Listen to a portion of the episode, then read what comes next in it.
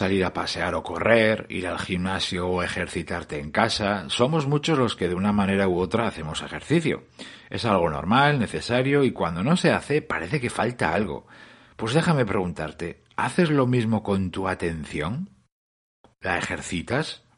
Gracias por acompañarme. Soy Berto Pena y este es el podcast de Think donde aprendemos a ser más eficaces en el trabajo y a tomar el control de nuestra vida.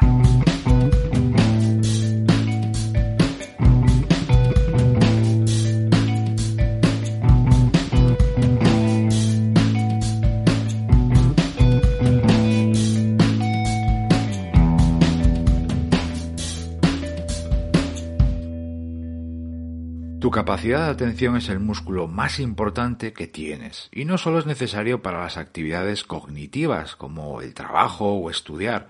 Por supuesto que sí, el trabajo te ayuda a ser rápido y eficiente en tus tareas, a encontrar ideas y soluciones ante esos problemas que tienes delante, a conectar con lo que haces cuando lo necesitas.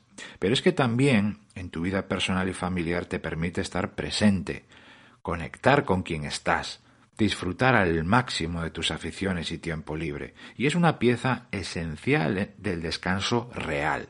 La capacidad de atención se puede desarrollar y fortalecer, o bien desatender y empobrecer. Y más bien creo que estamos haciendo lo segundo.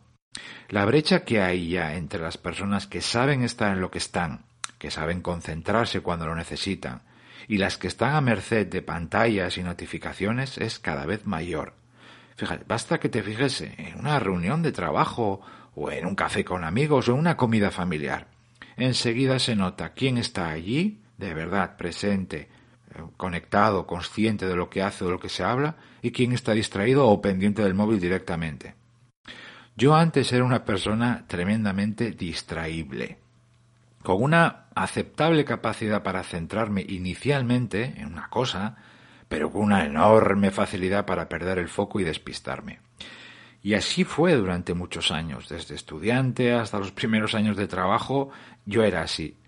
Pero pronto, bueno, pronto, cuando lo vi naturalmente, vi la necesidad de entrenar mi atención. Así lo digo yo, entrenar mi atención, entrenar la atención. Y creo que fue sinceramente uno de los mayores aciertos de mi vida.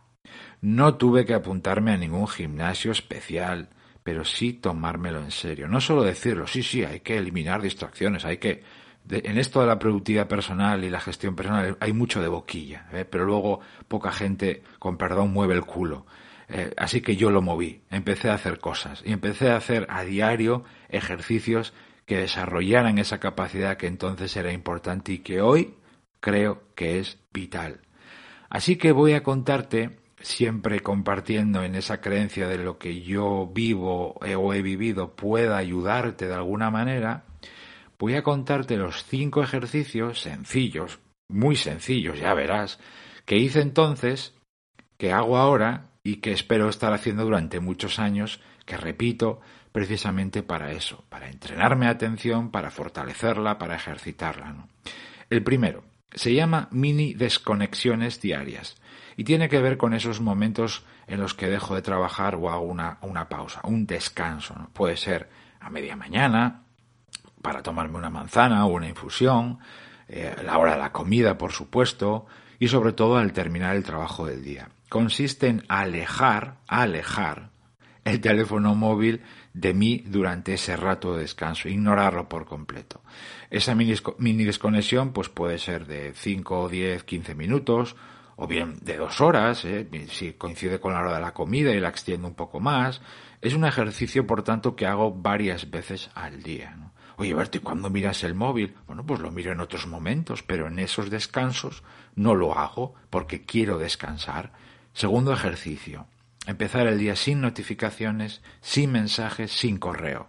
Uno de los hábitos a los que más debo en los últimos 15 años. Me permite empezar cada día sin ruido en la cabeza más centrado en las primeras y más importantes dos o tres tareas de cada día, más consciente, más presente. Luego, una vez que termino ese arranque del día, las tareas que correspondan al, inicio de cada día, pues claro que me conecto al mundo exterior y atiendo lo que sea, ¿no? Es un ejercicio que hago una vez al día, cada día, todos los días de mi vida. El tercero, el tercer ejercicio. Tiempo libre consciente. En mi vida personal yo tengo tres grandes aficiones, por este orden.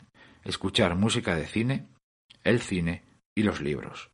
Amo las tres cosas y todas me permiten dispersarme y disfrutar cada día como un loco.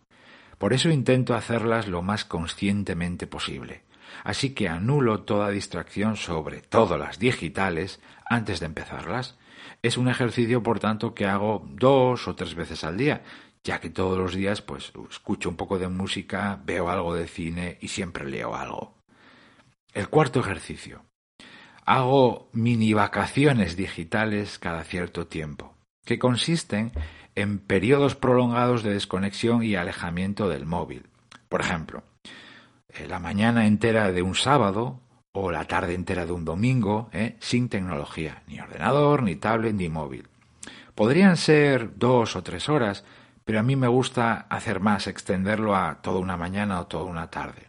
Es un ejercicio que hago cada dos semanas o cada tres, o bien cuando siento la necesidad de hacerlo.